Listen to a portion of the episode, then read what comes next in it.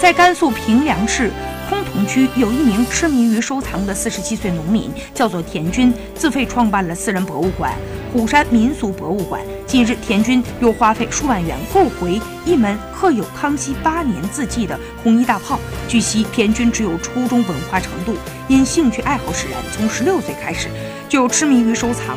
三十一年来，他用三百余万元从陕西延安等民间大量搜集了濒临消失的历史物件、传统民耕民俗遗存等，共计两千多件，成为当地远近闻名的收藏狂人。田军的博物馆藏品涉及门类繁多，种类丰富，石磨、碗柜、织布机等等，几乎每天都有当地的市民群众专门前来参观。